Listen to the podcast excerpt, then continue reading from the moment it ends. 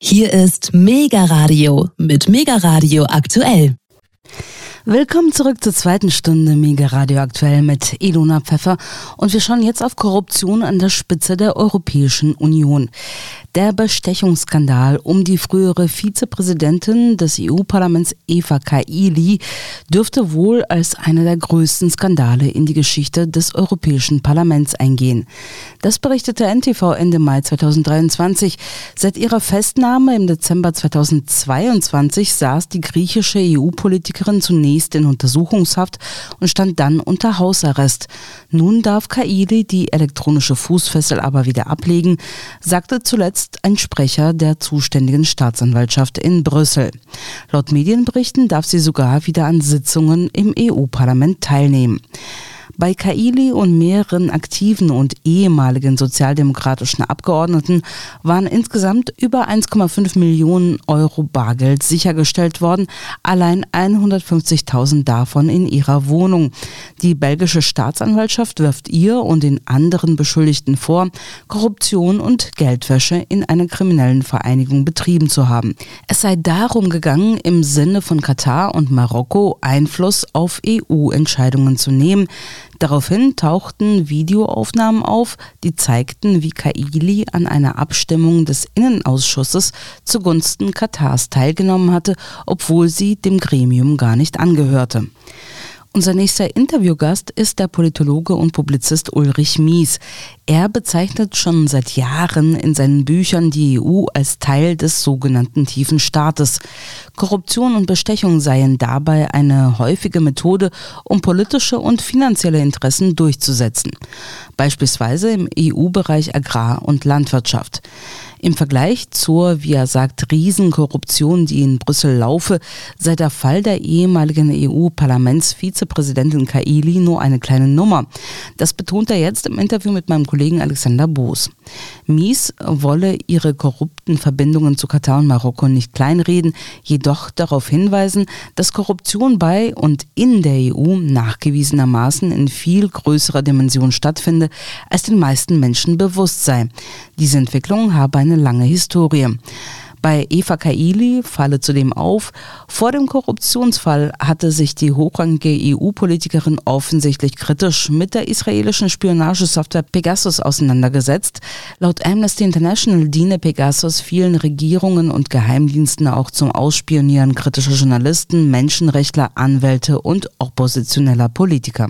Ja, Herr Mies, äh, wir hatten jetzt zuletzt über Ihre Bücher, darunter Fassadendemokratie oder Megamanipulation gesprochen und da sagten sie mir, der sogenannte tiefe Staat, der setzt sich ja auch aus Organisationen zusammen wie der Europäischen Union, der EU und da haben wir jetzt in den letzten Monaten einen, eines, einen der größten Korruptionsskandale überhaupt gesehen und zwar die ehemalige Vizepräsidentin vom EU-Parlament, Eva Kaili, griechische Politikerin, wurde verhaftet, saß in Haft, ist aktuell wieder frei.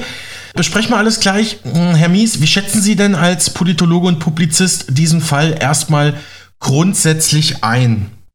Tja, Herr Boos, ähm, als kritischer Staatsbürger, so sehe ich das jetzt erstmal von außen, schätze ich diesen Fall als eine ganz kleine Nummer im Vergleich zu der permanent laufenden Riesenkorruption ein. Und diese Riesenkorruption ist aus meiner Sicht völlig aus dem Ruder gelaufen. Ich will das auch noch kurz hier sagen, weshalb ich das Ganze für eine aufgebauschte Nummer halte. Also ähm, äh, grundsätzlich aber, ich bin, was diesen Fall da Kaili anbelangt, auf offizielle Meldungen oder das, was da gesagt wird oder durchgestochen wird, angewiesen. Mehr weiß ich auch nicht. Was mich von der Masse der Medienkonsumenten unterscheiden könnte, jedoch, das ist die Tatsache, dass ich mir den Kopf nicht vernebeln lasse. Denn wenn in der Wohnung einer EU-Abgeordneten, Herr Boos, 100.000, 300.000 oder 600.000 Euro gefunden werden, dann ist das natürlich maximal unappetitlich und deutet auf erhebliche kriminelle Energie hin und äh, Korruption.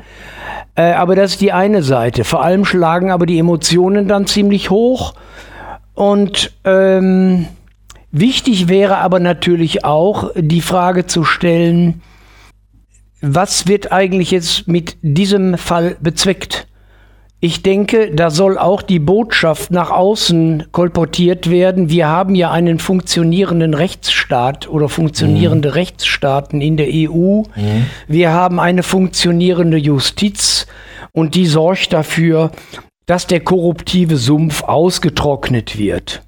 Und da sage ich dazu, äh, nichts könnte falscher sein, denn wenn man den Blick auf die wahre Korruption wendet, auf die wahren Größenordnungen der systemischen Korruption in der EU oder aber auch äh, an die systemische Korruption in den einzelnen EU-Ländern denkt, also der sogenannten westlichen und europäischen Werteordnung, weil da steht ja kein Stein mehr auf dem anderen, dann sieht man nämlich, dass dieser Fall Kaili eine relativ kleine Nummer ist oder sogar eine ganz kleine Nummer.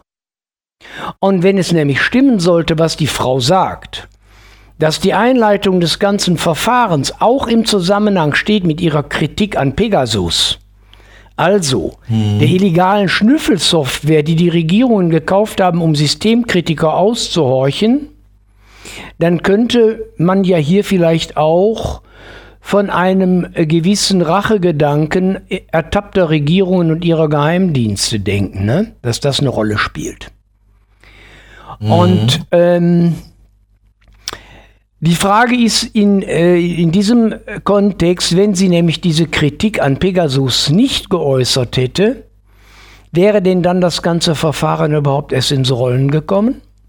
Mhm. Wäre dieser Korruptionsfall überhaupt ans Licht der Öffentlichkeit gekommen?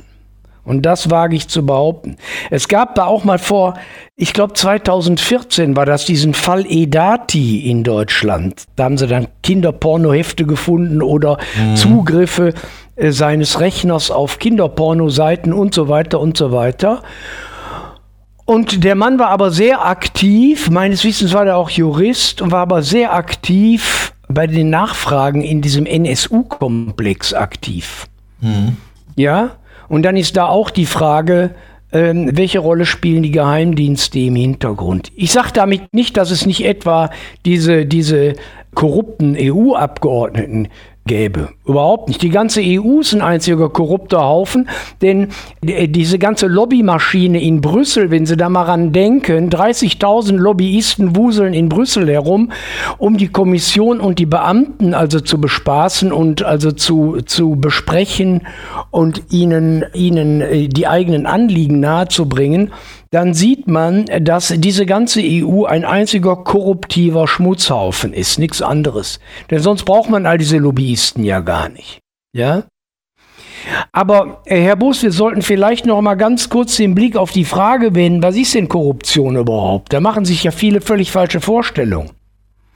Und ich habe hier mal herausgesucht einen kleinen Text, den fand ich also sehr gut ähm, Brockhaus in Text und Bild. Also das ist so eine, eine, eine sehr umfangreiche ähm, Online, so, so ein Online-Enzyklopädie. Ja, da steht zur Korruption, Zitat, Bestechung, Bestechlichkeit die durch korruptive Machenschaften und politisch-morale Verfallserscheinungen gekennzeichneten Verhältnisse innerhalb eines Staates oder einer Gesellschaft. Zu den meistgenannten Erscheinungsformen der Korruption gehören Doppelpunkt Unterschlagung, aktive und passive Bestechung, Vorteilsnahme und Gewährung, Ämterkauf, Richter- und Abgeordnetenbestechung, politischer Betrug, politische Erpressung, Nepotismus, Patronage, Klientelismus und, wie ich es vorhin gesagt habe, Lobbyismus. Und ähm, ich habe hier in meiner Bibliothek noch mal ein bisschen gekramt und habe dann noch ein Buch gefunden vom Psychoanalytiker Horst Eberhard Richter. Der hatte nämlich im Jahre 1989, also zur Wendezeit, das Buch geschrieben. Das war seinerzeit eine Realsatire, die er zur Korruption geschrieben hat nämlich das Buch Die hohe Kunst der Korruption, Erkenntnisse eines Politikberaters. Da hat er sich selber so in diese Rolle eines Politikberaters gegeben, so eines, eines ein, ein, einer korrupten Figur. Wie gesagt, er ist da so Advocatus Diaboli und, und schlüpft da also in eine andere Rolle. Und der spießt also die bereits damals herrschenden politischen Zustände und den, den bereits damals, also vor 30 Jahren oder auch davor, den Verfall der, der politischen Kultur auf. Und in der Einleitung schreibt er eben, aber dies dann in der Einleitung ohne satirischen Bezug, Zitat, also ist die Korruption unserer Mächtigen, die wir täglich enthüllen, nur symptomatisch für die weit umfassendere Korruption unserer Kultur, des egoistischen Expansionismus, der geheiligten Rivalität und des Siegesmythos. Weiter schreibt er, auch die Bedeutungsausweisung des Ausweitung des Begriffs in Richtung allgemeiner Sittenverderbnis lässt die Ahnung durchschimmern, dass der Kauf von Ämtern, Meinungen, politischen Entscheidungen nur Teilerscheinung einer fatalen Demoralisierung des gesellschaftlichen Ganzen ist, Verfall einer Kultur, in der die gerade machttragende Generation ohne soziale Rücksichten selbstsüchtig allem künftigen Leben die gesunden Entfaltungsmöglichkeiten einengt und zum Teil schon endgültig geraubt hat. Also, soweit zu diesen Definitionen. Und äh, dann stellt sich vielleicht auch gleich die Frage, Herr Boos, wenn man jetzt so einen relativ weit äh, gefassten Begriff der Korruption zugrunde legt, gibt es denn dann überhaupt noch Wirtschafts- und Politikbereiche, die irgendwie von massiver Korruption unberührt sind? Und kann man ganz klar verneinen. Es gibt keinen Politikbereich mehr, der von Korruption ausgeschlossen ist. Zumindest Politikbereiche, in denen irgendwie Geld fließt. Im Gegenteil, und wenn wir die Zustände von 1989 bis heute, also locker 30 Jahre, zugrunde legen, alleine was, was da heute abläuft, ist alles noch zehnmal schlimmer geworden, als es damals schon war. Aber man mhm. kann sagen, Herr Boos, ähm, die Korruption begleitete ja immer jede Form von Macht und Herrschaft, über Jahrhunderte oder über Jahrtausende sogar. Und das das geht allein immer um die Frage der Dimension und der Bereitschaft, Korruption und Sittenverfall zu erkennen. Und da sieht es heute ja auch ganz finster aus. Die herrschenden Klicken, die arbeiten ja daran, an der Vertuschung mit, mit Medien, Medienmanipulation und Lügen aller Art, dass die Menschen überhaupt diese Korruption gar nicht mehr erkennen können.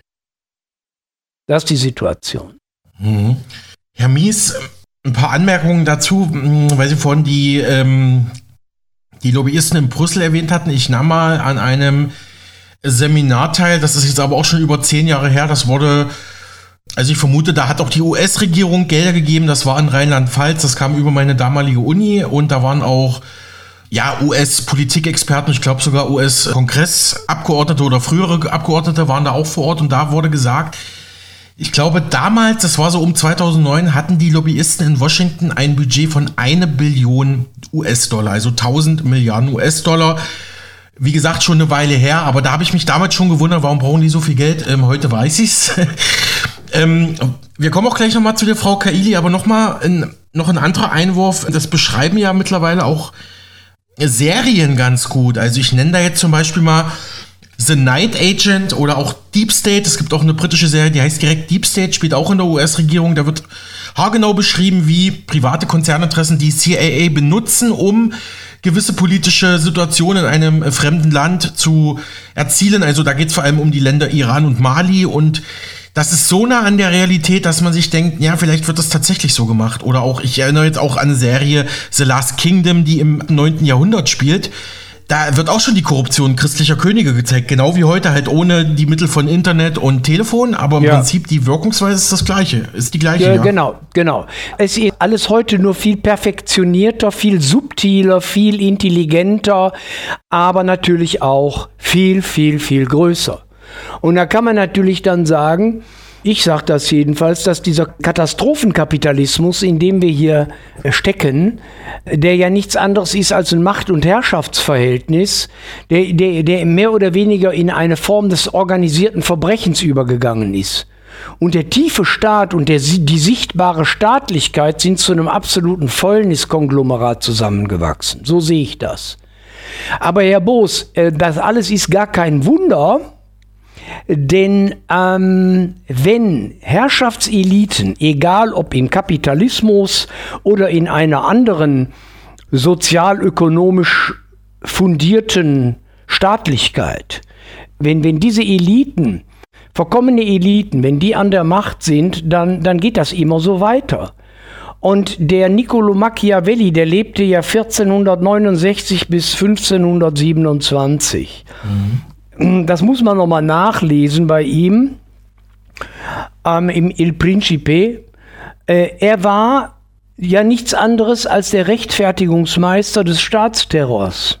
Er hat die Lüge, die Machtverkommenheit und die Antimoral zur Sicherung der Fürstenherrschaft seiner Zeit ne, auf den Podest der Staatskunst erhoben und gilt als Begründer der Staatsräson. Und von diesem verkommenen Denken, was der Machiavelli den, den Herrschern also anempfiehlt, da zehren wir noch heute oder wir gehen möglicherweise daran unter. Denn nach Machiavelli sind die obersten Gebote politischen Handelns Machtgewinn und Machterhaltung. Fällt uns da irgendwas auf mit der ganzen NATO-Osterweiterung? Die versuchen den, es geht ja um, wissen ja im Grunde genommen Leute, die jetzt nicht völlig mit dem Klammerbeutel gepudert sind äh, oder so an, an so einen Schwachsinn glauben, wie, wie den, den, Herr, den Herr Scholz da kolportiert, nicht von der Zeitenwende. Also äh, es geht ja um nichts anderes, letztendlich Russland zu zerschlagen, zu zerlegen in, in handhabbare Häppchen und äh, auszusaugen und auszuplündern und die Ressourcen in Besitz zu nehmen für die internationale Konzern- und Finanzwirtschaft. Das ist das Einzige, was dahinter steht. Also nach Machiavelli nochmal sind die obersten Gebote politischen Handelns Machterhaltung und Machtgewinn. Und dazu braucht man immer wieder den Krieg. Und dazu braucht man einfach immer wieder diesen verkommenen, verrotteten Staat in den Händen verrotteter und verkommener Eliten oder heute dieser pseudodemokratischen Eliten, die sich zu kriminellen Parteienclans zusammengeschlossen haben. Und der Machiavelli sagt, zu diesem Zwecke seien Lüge, Betrug, Intrige, Erpressung, Mord und Krieg legitime Mittel im Kampf um politische Macht. Und wenn, wenn man so drauf ist und wenn man so verbrecherisch und verkommen ist, dann macht man alles. Dann macht man auch, dann, dann, dann unterwirft man die Bevölkerung einem Impfregime, man kauft für Milliarden Impfstoffe und Masken ein und Provisionen fließen im Hintergrund selbstverständlich nicht, denn wenn man Milliarden Umsätze mit dem Staat macht, dann möchten diejenigen, die die Verträge da unterschreiben, beziehungsweise ihre Clans, die möchten ja etwas sehen. Da werden Provisionen im Hintergrund mhm. bezahlt. Mhm. Und zwar in, in, in, in Millionen oder Milliarden Höhe. Sie haben vorhin von einer Billion bezüglich des ähm, Lobbykomplexes in den USA gesprochen. Wenn ich das nur eben einwerfen darf zur Korruption, weil das ist ja eigentlich im Grunde genommen nichts anderes. Der der Peter Dale Scott, der hat mal gesagt, habe ich aber glaube ich schon in einem der letzten Interviews mal gesagt, der, der, der durchschnittliche Kongressabgeordnete in den USA ist 40 Prozent seiner Zeit, heute wahrscheinlich 50, damit beschäftigt, mhm. irgendwo Gelder einzusammeln bei, bei, bei den Konzernen. Und dann können Sie sich da mal vorstellen, wie die Politik nachher aussieht. Und dann gab es auch mhm. mal eine Untersuchung in den USA, die war auch super spannend, nämlich wie hoch die Wahrscheinlichkeit ist, dass der Wille der Bevölkerung irgendwie mal in Gesetze umgeschrieben wird. Da war die Korrelation nahe Null. Und dann gab es die große Frage, wie hoch ist denn die Wahrscheinlichkeit, dass die, die Interessen der Großkonzerne sich irgendwann in Gesetze um, dass sie umgesetzt werden in Gesetze. Da war die Korrelation ausgesprochen hoch. Da sehen Sie einfach, dass diese, diese ganze Demokratie ist eine Schmierenkomödie, eine einzige Fassade. Aber nochmal, der, der, gesamte, der gesamte Komplex der Korruption ist eingefasst in die Grundideologie der Machterhaltung und des Machtgewinns. Und das ist das. Und wenn man davon nicht loskommt, und wenn, wenn, wenn die Staaten davon nicht loskommen, endlich aufzuhören, gegeneinander in den Wettbewerb, also in den Krieg einzutreten, um die größtmögliche Aussicht auf Plünderung anderer. Der Kolonialismus, den haben wir ja hinter uns. Jetzt kommt der Neokolonialismus und der neue Wahnsinn jetzt hier mit, mit Krieg gegen Russland und China. Warum kann man mit den Ländern nicht zusammenarbeiten? Ganz einfach, ist ganz einfach, weil man deren Ressourcen erobern will. So ist das. Kommen wir von dem Eroberungs- und Machtgewinngedanken nicht runter, ist das das Ende dieses Planeten. Davon bin ich überzeugt. Mhm. Da gibt es eine bezeichnende Szene in Staffel 2 von der Serie Deep State. Da unterhält sich eine kritische Senatorin, die auch ein bisschen was aufdecken will, mit einem anderen Senator von der, beide sind Mitglied der Republikanischen Partei und sie sagt dann so, naja, früher gab es so etwas wie Ehre, erinnerst du dich? Und er sagt dann, ja, zum Glück sind diese Zeiten vorbei. Ne? Ja, ja. Also, also das ist schon sehr, sehr offen, was da gezeigt wird und ich habe kürzlich auch nochmal die Serie Narcos geguckt und der Drogenbaron, der Kokainbaron Pablo Escobar, der hatte ja über Korruption den kompletten kolumbianischen Staat und die komplette kolumbianische ja. Polizei im Sack.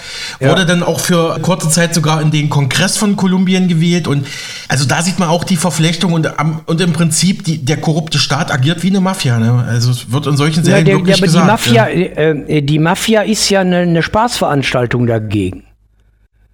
Ja, die, also die Mafia mit all ihren kriminellen Praktiken ist ja im Grunde genommen eine, ist ja eine, eine, eine äh, organisierte äh, kriminelle und Gewaltorganisation, völlig klar, kooperiert ja auch mit Deep State, aber diese ganze Dimension, die wir da jetzt haben, mit, mit, mit, mit NATO und mit, mit den ganzen Geldern, die aufgenommen werden im Rahmen von, von Kreditsystemen und so weiter, das hat, äh, da, da ist die, die Mafia ist doch eine Spaßveranstaltung dagegen. Wenn man jetzt diese Billionenschäden mal anschaut, die, äh, die alleine im Rahmen dieses Corona-Staatsterrors gemacht worden sind, das kriegt die Mafia gar nicht hin. Die Mafia, die ist im Milliardenbereich tätig, aber nicht im Billionenbereich.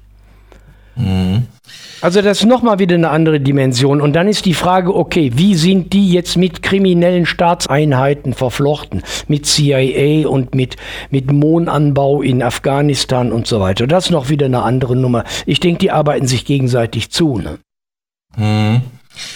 Da fällt mir gerade noch ein, da habe ich auch den Tag in ein Interview oder in, eine, ähm, eine Konferenz auch mit Dirk Pohlmann war dabei gesehen.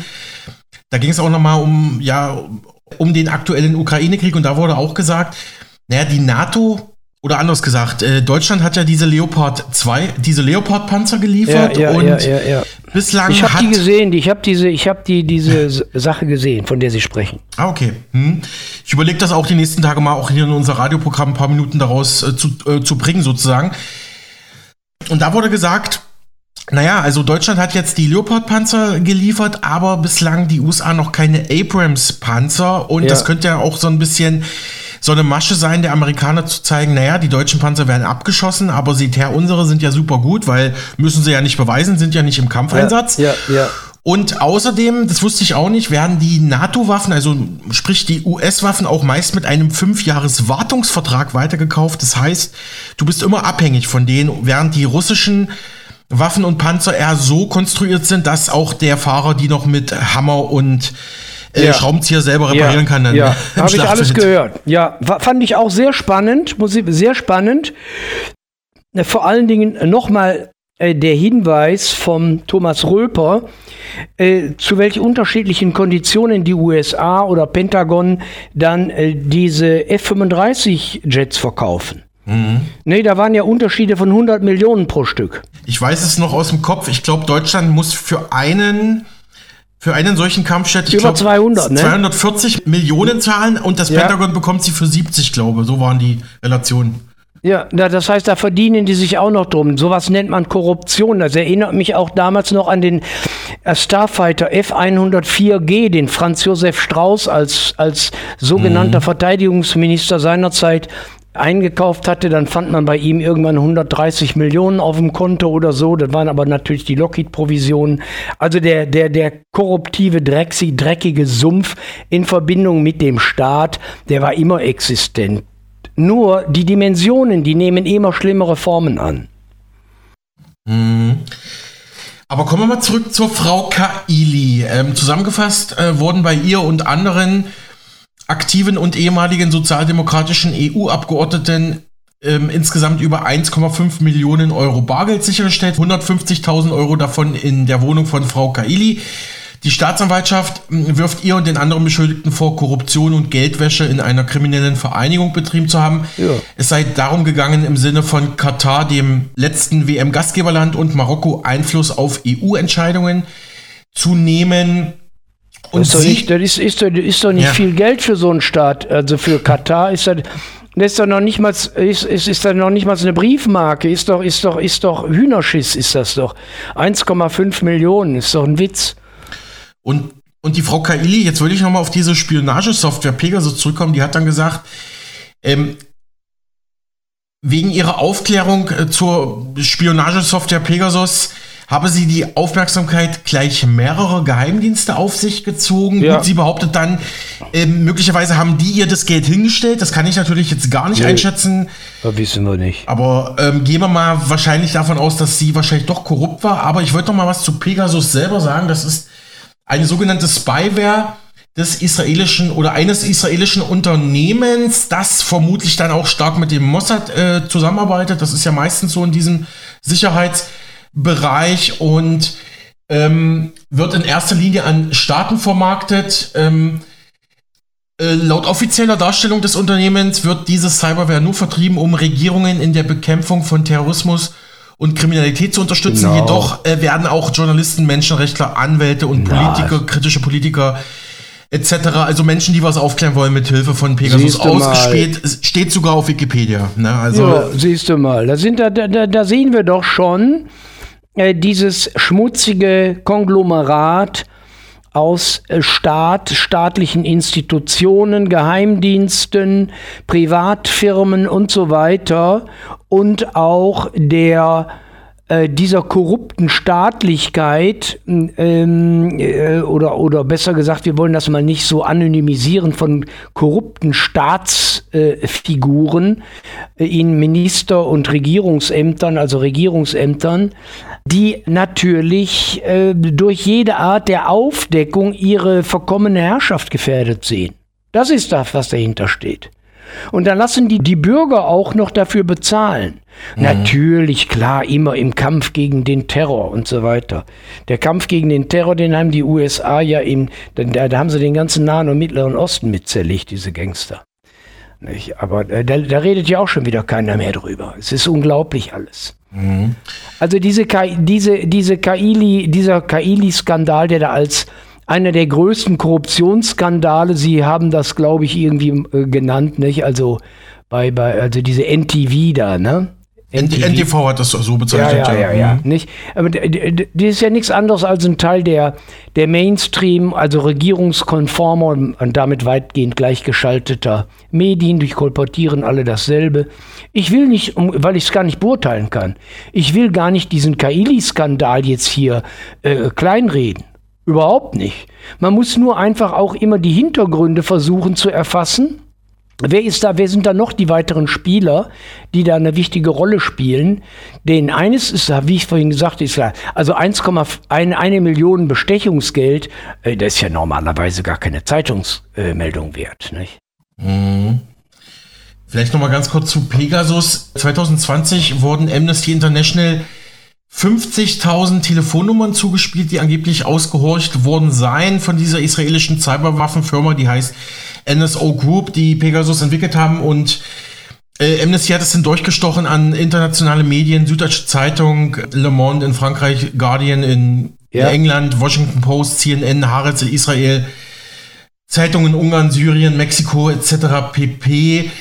Aber wie Sie sagten, hört man mittlerweile auch nichts mehr von. Aber ich möchte trotzdem noch mal ein paar Fragen zu Kaili trotz allem stellen, auch wenn ich jetzt Ihre Einschätzungen, auch wenn ich jetzt Ihren Einschätzungen gefolgt bin, Herr, Herr Mies ist für Sie eine Farce, das als größten Korruptionsskandal in der EU-Geschichte zu bezeichnen, wie es NTV getan hat? Das ist eine Schmierenkomödie. Halte ich für eine, halte ich für eine, halte ich für eine groteske Schmierenkomödie. Ich komme da gleich vielleicht noch zu. Ähm, ähm, wissen Sie, einfach nur eingeworfen, die, die, die Milliarden und Abermilliarden, die da geflossen sind, äh, im Rahmen äh, wir reden jetzt nur mal von der EU und auch ganz oberflächlich jetzt hier. Also im Rahmen von EU-Agrarhaushalte, die da ausgeschüttet wurden. Nicht? Also dieses ganze Agrarfass. Dann, was da noch alles in der EU an Subventionen gezahlt wird, an Firmen. Dann haben wir noch diese äh, jährlich dieses äh, Mehrwertsteuerkarussell, kriminelle Mehrwertsteuerkarusselle, die nicht ausreichend aufgedeckt werden. Da wurde mal von einer Schadenssumme in Höhe von 100 Milliarden äh, äh, gesprochen.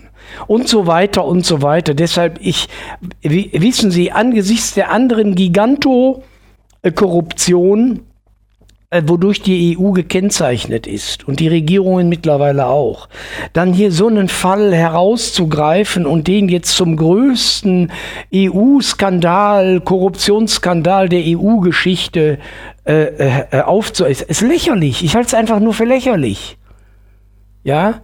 Mhm. Diese Mainstream-Medien stehen im unmittelbaren Herrschaftszusammenhang mit Großwirtschaft und hochgradig verkommener bis verbrecherischer Politik. Das ist die Sachlage. Nicht? Und, und wie, ich, wie ich gesagt habe, wenn also wenn, wenn, wenn NTV zu so einer Aussage kommt, nicht, dann ist das, das ist das, das ist äh, das ist Propaganda. Ja? Ich sage, ich halte es für lächerlich. Man könnte vielleicht sogar so weit sein, äh, tatsächlich sind solche Aussagen äh, äh dazu geeignet, ne, ne, ne, die, die systemische, äh, das systemische Verbrechen zu vertuschen um von den laufenden politischen Verbrechen, äh, mhm. der gigantischen Korruption abzulenken, sie gar nicht erst zu benennen. Das steht für mich dahinter. Wie gesagt, für mich ist immer eine Frage der Dimension. Und dann haben sie so eine, dann haben sie da so eine kleinkriminelle Gang.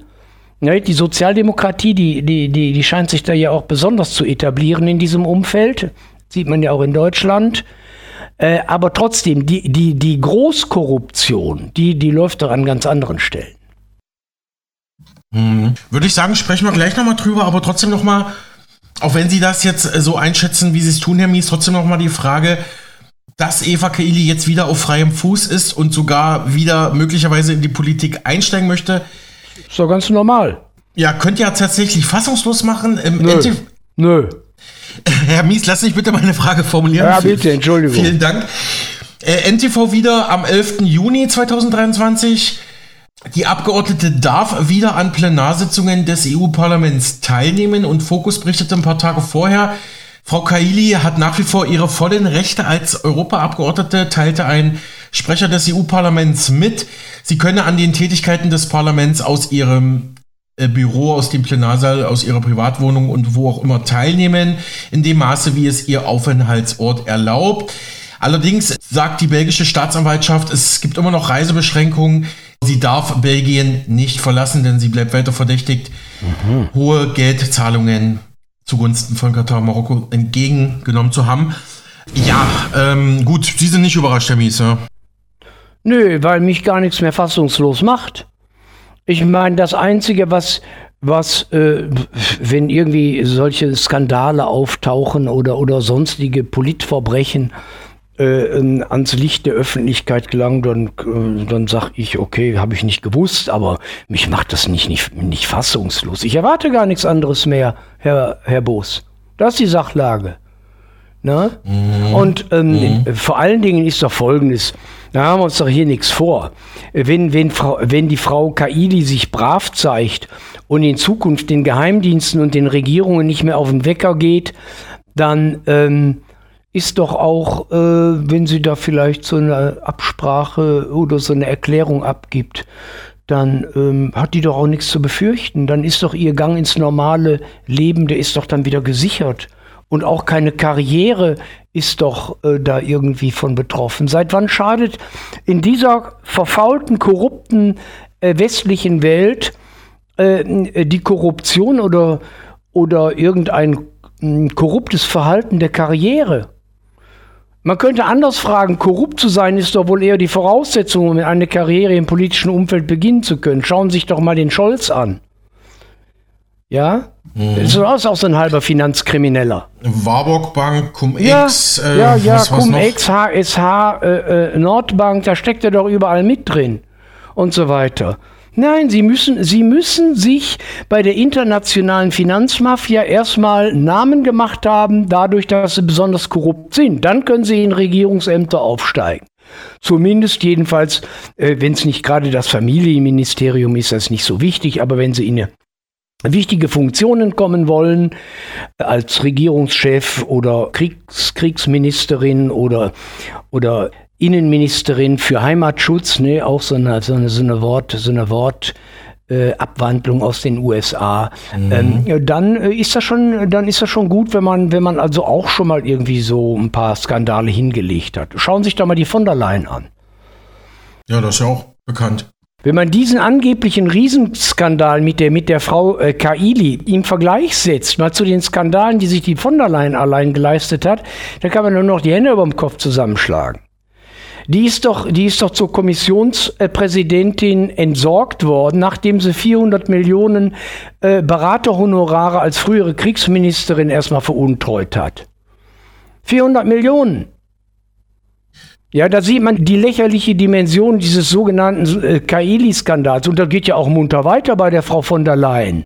Nicht? Denn denken Sie mal nur an diesen Milliardenvertrag, den sie da mit, äh, mit Pfizer und EU-Kommission genau. abgeschlossen hat. Das ist alles unfassbar. Mhm. Und deshalb, deshalb, deshalb lenken die ab von so einer, von so einer Superskandalfigur wie der, wie der, wie der von der Leyen, ne? da wird das ja dann irgendwie in ganz kleinen äh, Zeilen wird das dann äh, berichtet und dann wird diese, diese, diese Kaili-Nummer zu einer Großnummer aufgebauscht. Also Politik als organisiertes Verbrechen wäre da eine Antwort hierauf. Und, und, und welcher Verbrechen haben sich Herr Lauterbach und sein Vorgänger eigentlich nicht schuldig gemacht im Rahmen der Corona-Nummer? Durch korrupte Maskenkäufe, korrupte Impfstoffkäufe in Milliardenhöhe. Nochmal dann immer die Frage, welche Provisionen fließen da im Hintergrund? An, an kriminelle Parteienclans.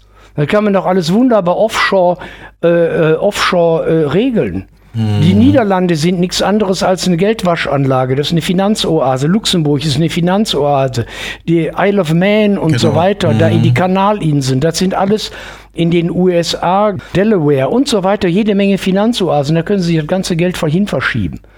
Und, aber Sie sollen in Zukunft nicht mehr als 7000 Euro über die Grenze tragen, Herr Boos. Ne? Sonst kriegen Sie Stress. ja. Gut, jetzt vielleicht zur Ehrenrettung der Kollegen bei NTV. Sie sprachen von einem der größten Korruptionsskandale, nicht dem größten, aber ja, ich gut. verstehe Ihren Punkt, Herr, Herr Mies. Genau, lassen Sie uns nochmal über Korruption im Allgemeinen reden.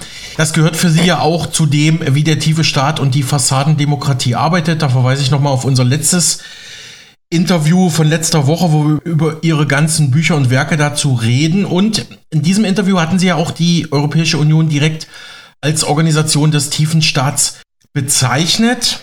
Ich mache jetzt mal ein Beispiel. Ich glaube, ich, ich weiß, was Sie meinen. Also wir hatten ja 2004 oder ich glaube ab 1999, 2004 die EU-Osterweiterung. Ne? Ja. Da, wird ja, da wird ja immer wieder gemunkelt, dass das war keine ähm, Entscheidung der Europäer in Brüssel, sondern das kam eigentlich von Washington, damit sich auch die EU das war, glaube ich, auch eine EU-NATO-Doppelmitgliedschaft für die osteuropäischen Staaten ja. wie Polen, äh, Tschechische Republik etc. Da gibt es ja die Theorie, dass das kam von Washington. Sozusagen Washington hat Druck gemacht, nehmt die mal bitte rein, erweitert mal die EU auf den osteuropäischen Raum, damit wir näher an die russische Grenze rücken. Und da sind da wahrscheinlich auch gewisse Gelder geflossen oder andere Zuwendungen. Ich glaube, auf auf dieser geopolitischen Ebene vermuten Sie eher die größere Korruption als jetzt bei den einzelnen äh, Präsidenten und Abgeordneten, ne? Herr Mies? Ich weiß gar nicht, ob man das voneinander trennen kann. Ja, also ja. Äh, sagen wir mal so, wenn man jetzt die ganz großen Geldflüsse nimmt, dann äh, würde ich de dem vollkommen zustimmen, was Sie da gerade gesagt haben. Denn das ist der ganz große Geldfluss. Aber der teilt sich ja dann nachher in kleine, in kleine Flüsse auf. Ne? Der Amazonas hat ja auch ganz viele Nebenflüsse. Also äh, von daher, pff, ja, mich wundert gar nichts mehr. Und wenn, wenn wir jetzt hier über Korruption im Allgemeinen sprechen, dann äh, kann man eben sagen, dass im herrschenden Katastrophenkapitalismus Korruption der, der Normalzustand ist. Ja? Wir haben ja gerade schon ganz kurz da über von der Leyen und so weiter gesprochen. Denken Sie mal an die, an die Riesenskandale, da redet schon wieder gar keiner mehr von Bankenrettung, Mhm. beziehungsweise davor noch die mit den Deregulierungen der Finanzmärkte im Zusammenhang stehenden Geldflüsse. Und vor allen Dingen all die Billionen Schäden, die da angerichtet worden sind. Wie gesagt, da redet kaum noch einer drüber. Wie hoch war da denn der Anteil der Korruption? Wie hoch der Anteil an Millionen oder Milliardenbeträgen, die da äh, weltweit in die Politik geflossen sind, um die Deregulierung der Finanzmärkte zu ermöglichen? Ja, und ähm, der Wolfgang Hetzer, der hat im Westend Verlag hat der zwei Bücher rausgegeben. Die habe ich mir hier aus der Bibliothek noch mal rausgekramt. Er hat im Jahr 2011 das Buch Finanzmafia, wie Bank, Banker und Banditen unsere Demokratie gefährden, geschrieben und im Jahr 2013 das Buch Finanzkrieg, Angriff auf den sozialen Frieden in Europa.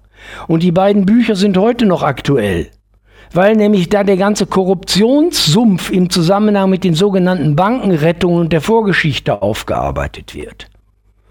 Und der Hetzer stellt diesen ganzen Korruptionssumpf in den Zusammenhang mit dem Niedergang der Demokratie überhaupt, ja wie ich ja auch in meinen Arbeiten, und arbeitet vor allen Dingen die Verantwortungslosigkeit von organisierter Finanzmafia, die an Arroganz und Blasiertheit gar nicht zu toppen ist, und der Politkriminalität heraus. Und über Agrarsubventionen haben wir gerade schon gesprochen. Das sind ja auch Abgründe, nicht? Ähm, Gelder, die da in mhm. dunkle Kanäle versickert sind. Alles das ist Korruption. Ja. Und dann denken Sie nochmal, ist ja gerade erst gewesen und immer noch nicht beendet, der Corona-Sumpf, nicht als organisiertes Staatsverbrechen mit den inszenierten Billionenschäden für die Allgemeinheit durch Lockdowns, Impf- und Maskenterror. Was ist da nicht alles gelaufen? Ja. Und dann kommen wir zu dem nächsten Riesenfeld der Korruption, Herr Boos. Das ist nämlich, und da geht es richtig zur Sache, das ist dann der militärisch-industrielle Komplex als äh, notorischer Fall von Korruption. Wir haben ja vorhin schon über diese, über diese äh, F-35-Fighter äh, gesprochen, zu welchen unterschiedlichen Konditionen die in die einzelnen Länder verkauft werden. Das ist nichts anderes als Korruption. Also Militärisch-industrieller Komplex ist ein Geschäftsmodell. Der Krieg ist, das haben ja auch die Jungs gesagt bei dem, bei, bei dem Sergei da in dem Interview, der Krieg ist ein Geschäftsmodell. Mhm. Und der Frieden ist kein Geschäftsmodell. Am Frieden kann man nichts gewinnen. Da können die herrschenden Klicken sich nicht bereichern. Sieht man am, am Ukraine-Krieg ja wunderbar. Nicht? Und äh, das Ziel, habe ich ja vorhin schon gesagt, ist die Erlegung des russischen Bären, die Aufteilung des Felds und das geht um Raub und Plünderung und nichts anderes. Es geht um die Plünderung der Russ russischen Ressourcen. Das ist das, worum es im Kern geht, ja. Aber das wird, den, das wird dieser, diesen Supereuropäer noch ganz bös und heiß auf die Füße fallen. Davon bin ich überzeugt. Das Problem mhm. ist natürlich, dass unter Umständen hier Europa brennt. Finde ich überhaupt nicht lustig. Ich weiß aber zumindest zum Teil, wo die Schuldigen sitzen. Mhm. Genau. Und dann gucken Sie noch mal weiter. Das geht mhm. ja immer weiter. Herr, Herr Boos, lassen Sie noch einen Satz sagen. Das Natürlich. geht immer weiter. Und dann diese, diese ganzen kriminellen Schweinereien im Zusammenhang mit dem sogenannten Sondervermögen Bundeswehr, 100 Milliarden. Das ist also ein gigantischer Kredit, der bei der Finanzindustrie aufgenommen wird. Der nennt sich dann Sondervermögen Bundeswehr. Das muss heißen Sonderschulden Bundesrepublik. Da werden dann die Rüstungsgüter gekauft zu überhöhten Preisen in den USA. Und da sage ich, das sind alles Grau- und Dunkelzonen der Korruption in schier unvorstellbaren Ausmaßen. Und die USA brauchen das, weil die natürlich pleite sind, wie wir alle wissen. Deshalb müssen die ihre Verbündeten aussaugen. Und das machen sie ja auch über diesen Weg. Nicht? Sondervermögen nennt sich das dann. Ähm, und zu dieser Staatsverschuldung als, als organisiertes korruptives Verbrechen, da schreibt der Robert W. Malone in diesem wunderbaren Buch, das gerade erst erschienen, Lügen, die mir meine Regierung erzählte und der bessere Weg in eine Zukunft, das ist gerade erschienen bei ihm in dem Kopfverlag. Andere Verlage drucken ja sowas nicht. Ähm, der, der, äh, auf Seite 440 steht, eine Politik und Regelungen, die darauf abzielen, Einzelpersonen oder Nationalstaaten in die Verschuldung zu treiben, sind seit langem eine bevorzugte Methode der politischen Nötigung, der Vereinnahmung, der Versklavung, der zunehmenden Dominanz und der Kontrolle eine Form der subtilen, schleichenden Knechtschaft. Das alles ist das Ergebnis dann auch von Korruption in hohem Maße. Das ist das alles, Herr Bus. Hm, es gibt ja auch dieses schöne Bonmot, gib mir die Kontrolle über die Zentralbank eines Landes und es ist mir egal, wer die Gesetze dort macht. Ne? Genau, genau, genau. Ja, letztendlich sind das dann alles Gesetze zugunsten der Finanzindustrie, ne, die da gemacht werden. Egal, welcher, egal welche Fuzis dann da oben sitzen oder in welchen Konstellationen äh, sich dann nachher äh, Politik als Regierungspolitik formiert. Gucken Sie sich doch mal Deutschland an, nicht? dieses Affentheater. Seit, seit dem Zweiten Weltkrieg immer wechselnde Koalitionen machen mit zunehmender Zeit immer verkommenere Politik. Genau, nochmal vielleicht hier als Hörerhinweis. Äh, wir haben jetzt immer wieder gesprochen über die Talkrunde NATO-Akte ist jetzt vor wenigen Tagen auf YouTube erschienen mit Sergei Filbert, deutsch-russischer Journalist, mit dem Geheimdienst- und NATO-Experten und Kritiker Dirk Pohlmann und dem deutschen Journalist Thomas Röper, der in St. Petersburg wohnt und kürzlich erst Maria Sacharowa, die Sprecherin des russischen Außenministeriums, zum Interview hat und dementsprechend auch gute Kontakte in die russische Regierung und diese ganze Problematik. Und ja, also da wurde zum Beispiel auch gesagt, äh, als NATO-Staat habe man Starfighter zu kaufen, also US-Kampfjets und da würden die USA wohl auch eher die zweitklassige Ramschware an ihre NATO-Partner verkaufen, während man die, die guten Konstruktionen sozusagen für, die, für das eigene Militär behält. Aber wie gesagt, das werde ich vielleicht jetzt die nächsten Tage nochmal hier auch bei unserem Programm nochmal senden, ein paar Minuten daraus. Gut, ähm, das kann man, gut, das kann man, ähm, Herr Boos, das kann man so sehen, aber dieser, dieser F-35-Fighter, der ist sowieso ein Schrotthaufen. Äh, okay. Auch in den USA, egal in welcher Version der ausgeliefert wird, denn ähm, das, äh, es gibt ja jede Menge kritischer Seiten in den USA, auch militärkritischer Seiten. Äh, es gibt da aber eine gesamte Auflistung der Mängel dieses Flugzeuges und die ist, glaube ich, das sind, glaube ich, 480 Mängel, die alleine die, die US-Experten aufgeführt haben an diesem Fighter. Ja? Und die haben auch gesagt, das ist das teuerste und überflüssigste Großprojekt, was die USA jemals aufgelegt haben. Und es wäre das Beste auch für die eigene Ökonomie oder für den Staatshaushalt dieses Projekt einzustellen und auf alte, bewährte oder ältere, bewährte äh, Jetmodelle äh, überzugehen, beziehungsweise die zu modernisieren, wenn man denn weiter weit meint, Kriege führen zu müssen. Aber rein jetzt unter Staatshaushaltsgesichtspunkten. Ne? Mhm. Also da ist ein Flieger mit endlos vielen Mängeln und ich weiß, wie heißt diese großartige Superdame da, die, die da, äh, die, diese FDP-Politikerin, wie heißt Marie Agnes Strack-Zimmermann. Ja, genau, die ist doch da, die ist doch ganz begeistert von, von all diesen Sachen, die sie da macht. Hat ne, da wahrscheinlich von Tuten und Blasen, von Technik und von gar nichts eine Ahnung, ist einfach nur Ideologin, ne? Ja, die wird ja auch, ist ja auch nachgewiesen, die hat Verbindungen zur Rüstungsindustrie, das ist ja bekannt. Ja, ja. Wie, wie, wie kann es eigentlich in einem demokratisch sich nennenden Staat überhaupt sein, dass solche Figuren äh, in, in, in Parlamenten und nicht im Knast sitzen? Ne? Da stimmt, also ich sagte, es, es stimmt nichts mehr. Hier steht unter Demokratiegesichtspunkten steht hier kein Stein mehr auf dem anderen. Mhm. Ich nenne jetzt noch mal ein Beispiel aus dieser Serie Deep State. Ich weiß, Serien sind jetzt keine valide wissenschaftliche Quelle, aber dennoch, da geht es auch darum, US-Truppen ins Land Mali, also ins afrikanische Land Mali zu lassen und auch über einen über einen Ausbau oder über permanente US-Stützpunkte wird da gesprochen und da ja. wird natürlich dazu auch die Regierung von Mali bestochen. Ne? Das wird natürlich direkt gezeigt und kann mir durchaus vorstellen, dass das auch in der Praxis ähm, auch so passiert, ohne das jetzt wirklich beweisen zu können. Herr Boos, nee, nee, das ist ja zum großen Teil auch bewiesen.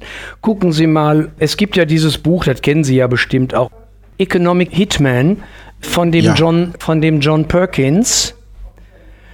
Und der hat ja als, ja, ich möchte schon sagen, CIA oder, oder Untergruppen CIA-Gangster gearbeitet und äh, da ging es oder geht es in diesem Buch geht es ja darum, wie also Economic Hitmen, so nennen die sich, dann ähm, in kleineren Staaten oder in Staaten, die die US-Regierung ins Visier genommen hat, äh, beziehungsweise die Finanzindustrie und die CIA ins Visier mhm. genommen haben, wie dann da Großprojekte reingedrückt werden.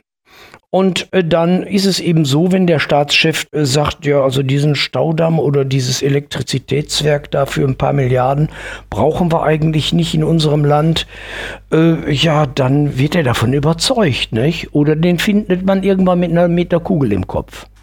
So ist das. Was da im Hintergrund an, an staatskriminellen Operationen und von Geheimdiensten, die ja nichts anderes sind als die extralegalen Exekuteure von, von Politverbrechen, was da alles im Hintergrund gemacht wird und läuft, entzieht sich ja zumeist völlig der, der, äh, der Kenntnis der Bevölkerung, aber auch vieler Experten eben. Ich meine, wir, es ist mhm. vieles geheim, wir kommen an vieles gar nicht ran, ist klar. Denn äh, dann würde ja diese, diese, diese Herrschaft auch gar nicht mehr funktionieren können. Und ähm, mal schauen, wie weit, wie weit das hier noch geht, wie weit die uns immer weiter in den Abgrund treiben. Also die USA sind ein strauchelnder Hegemon und immer dann, wenn ein Hegemon äh, seine, seine Macht und Herrschaft äh, äh, zu verlieren droht, dann beißt er um sich wie ein tollwütiger Wolf, ja? Mhm. Da stehen wir heute. Ja, Herr Mies, äh, den John Perkins kenne ich ganz gut. Den habe ich sogar mal für einen anderen Sender interviewen können vor, mittlerweile ist das auch schon fünf Jahre her und der beschreibt ja nicht nur darin, sondern auch in, in Dokumentationen und anderen Interviews und auch in seinem Buch, wie er als Economic Hitman gearbeitet hat. Also sprich, genau. er geht tatsächlich mit einem Geld voller Koffer ins Präsidentenbüro von, sagen wir mal, Mali jetzt. Ja. Sagt dem Präsidenten, die US-Regierung möchte das und das in ihrem Land machen. Hier haben sie jetzt Option 1, sie nehmen das Geld. Option 2 wäre dann, dass wir vielleicht nochmal nachts wiederkommen und dann auch bei ihrer Familie einsteigen, ne? Ja, so oder genau, genau. Und das ist dann, dann kommen die Schakale, so nennen die sich dann. Also wenn, genau. wenn der Economic Hitman also seine, seine Arbeit nicht erfolgreich abschließen kann, dann kommen also die Schakale, das heißt also die Mafi im Grunde genommen staatsmafiöse Mördertrupps, ja. Mhm.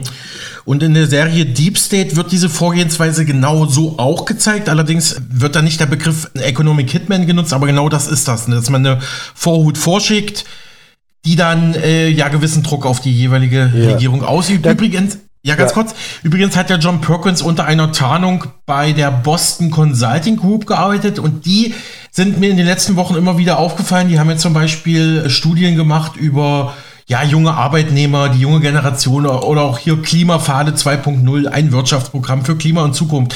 Boston Consulting Group ist laut Perkins eine Tarnorganisation für CIA und andere Geheimdienste.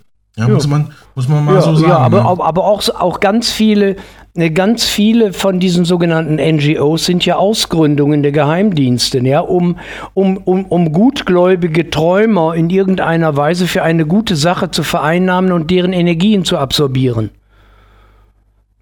Hm.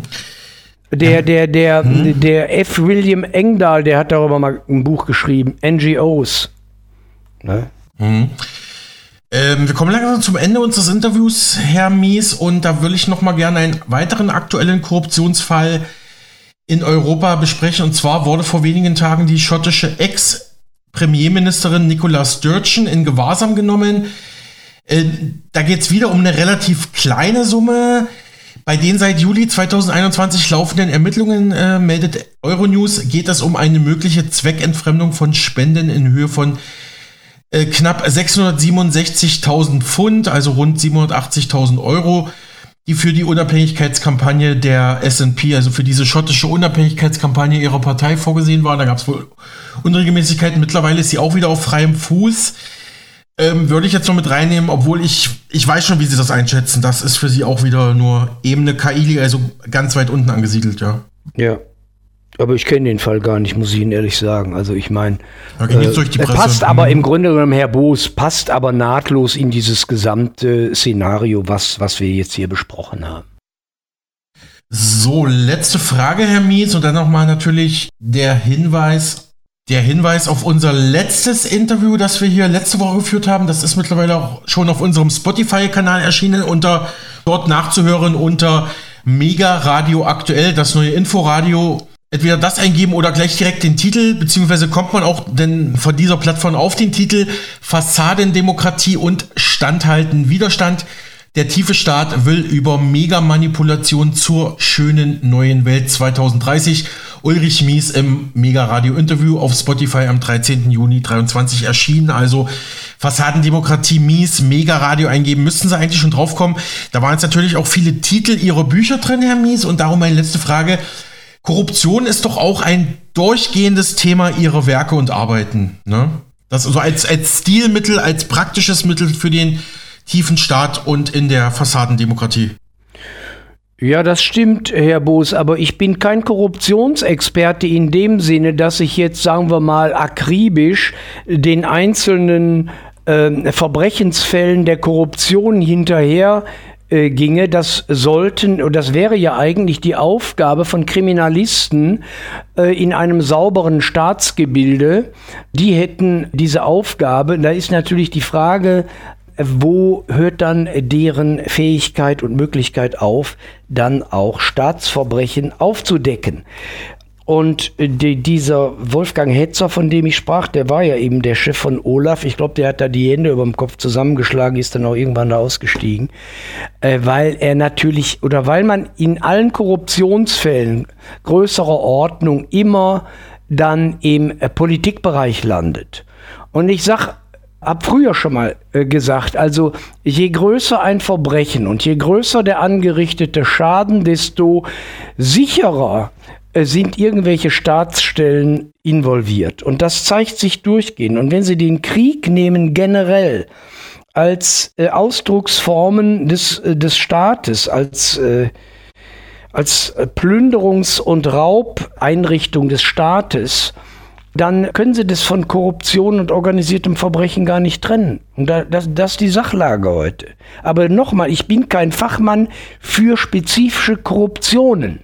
Denn dann müsste ich ja wissen, zum Beispiel, wie laufen die Geldflüsse jetzt von, von Pfizer an mhm. äh, von der Leyen oder mhm. an einzelne Kommissionsmitglieder oder Parlamentsmitglieder, die sie dann brauchen, äh, äh, damit die den Mund halten und wo, wie sind die Geldflüsse, auf welche Offshore-Konten gehen die. Dafür haben die ja ihre korrupten Anwälte. Nicht? Also da, da habe da hab ich gar keine Chance. Nicht? Aber äh, äh, es geht um das Gesamtbild einer verkommenen Politik, ähm, in der die Korruption eine fundamentale Rolle spielt. Und das ist das, was wir einfach haben. Und äh, deshalb sage ich ja immer wieder, hier so eine, so eine Nummer da wie Frau äh, Kaili oder was ist das, das, das ist ein Peanuts, das ist Schneckenschiss im Vergleich zu dem, was alles abgeht sagt der Politologe und Publizist Ulrich Mies zum Korruptionsfall rund um die ehemalige und verhaftete EU-Parlamentsvizepräsidentin Eva Kaili. Er war im Gespräch mit meinem Kollegen Alexander Boos. Ja, damit ist die heutige Sendung auch schon wieder vorbei, beziehungsweise die ganze Sendewoche. Ich wünsche Ihnen ein schönes Wochenende und freue mich, wenn Sie am Montag wieder einschalten. Tschüss.